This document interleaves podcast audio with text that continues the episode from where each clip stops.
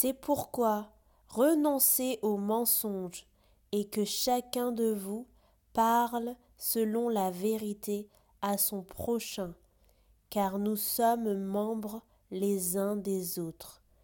Éphésiens 4, verset 25.